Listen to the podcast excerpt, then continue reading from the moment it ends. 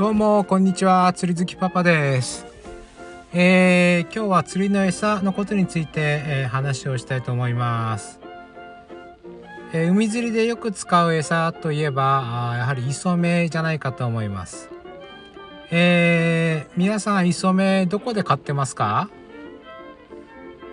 えー釣り好きパパの近くにはあフィッシュランド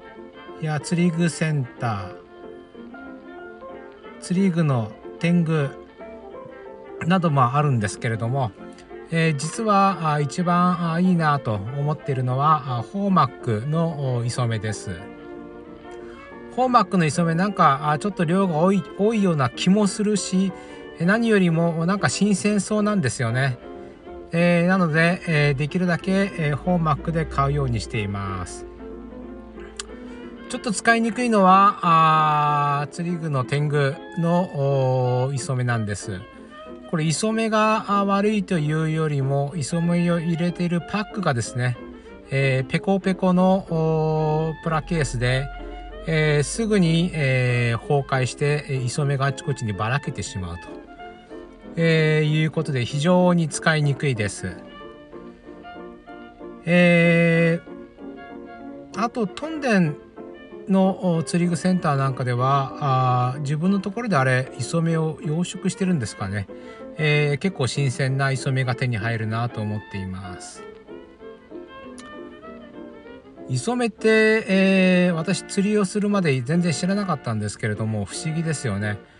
えーあんなあ磯遊びをしてる時にはあんな生き物見たことないんですけれども、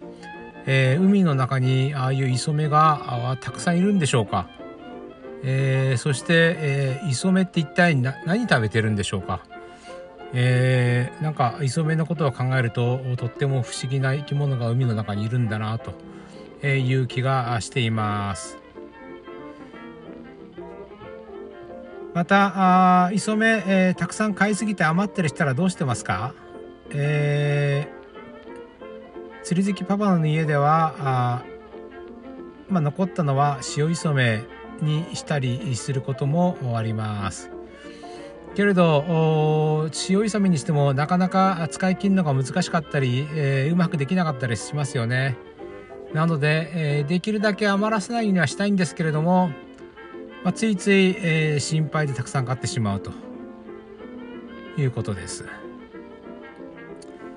えー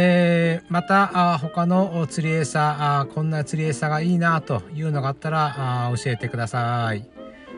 えーそれじゃあさようなら。釣り好きパパでした。